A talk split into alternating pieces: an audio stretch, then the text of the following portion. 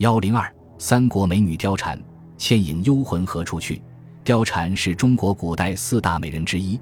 传说在一个月圆之夜，已长成花季少女的貂蝉正对月而拜，本高悬于空中的月亮竟慌忙躲进云中，再不肯出来。她的美令明月都自惭形秽。于是，貂蝉又以闭月的美名来形容。曾经倾注大量笔墨渲染貂蝉一举的罗贯中。对貂蝉长安兵变后的下落始终保持沉默，在他的历史价值被榨干之后，却遭到了主流文人的抛弃，但仍有一些作者在孜孜不倦地追问他的下落，继而任意虚构故事，以致其结局形成了惨死和善终两大系列。惨死系列至少包含了四种不同的版本。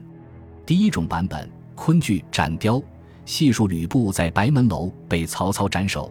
其妻貂蝉被张飞转送给了关羽，但关羽拒绝收纳这位污点美女，怕其水性杨花、朝三暮四，难免为他人所玷污。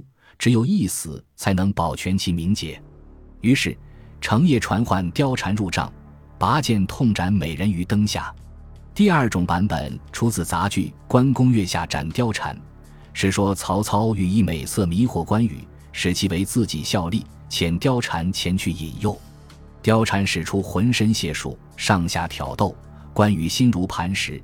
为了自己不受魅惑，杀死了貂蝉。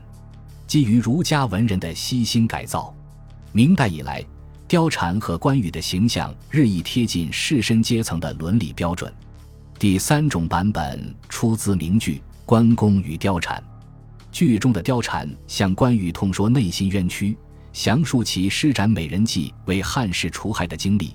赢得关羽的爱慕，但关羽决计为复兴汉室献身，貂蝉只好怀着满腔柔情自刎，以死来验证自身的政治贞操。第四种版本陈述，貂蝉在怜香惜玉的关羽庇护下逃走，削发为尼。曹操派人追捕，为使桃园三兄弟不再重蹈自相残杀的覆辙，貂蝉毅然触剑身亡，一缕幽怨的香魂追随国家大义而去。善终系列则有三个核心版本。第一种版本是貂蝉出家为尼，以艺名方式写下杂剧《锦云堂按定连环计》，向世人言明自己的政治贡献，最后在尼姑庵里寿终正寝。第二种版本则宣称关羽不恋女色，护送貂蝉回到其故乡木耳村，而貂蝉则一直守节未嫁，终于熬成了一个贞烈老妪，被乡人建庙祭奠。为谋生和丰富群众文艺生活起见，貂蝉还组织戏班演出。他所搭建的戏台成为该村一个诱人的景点。第三种版本称貂蝉被关羽纳为小妾，并送往成都定居，本想在功成名就后慢慢享用，不料自己兵败身死。可怜的貂蝉从此流落蜀中，成了寂寞无主的村妇。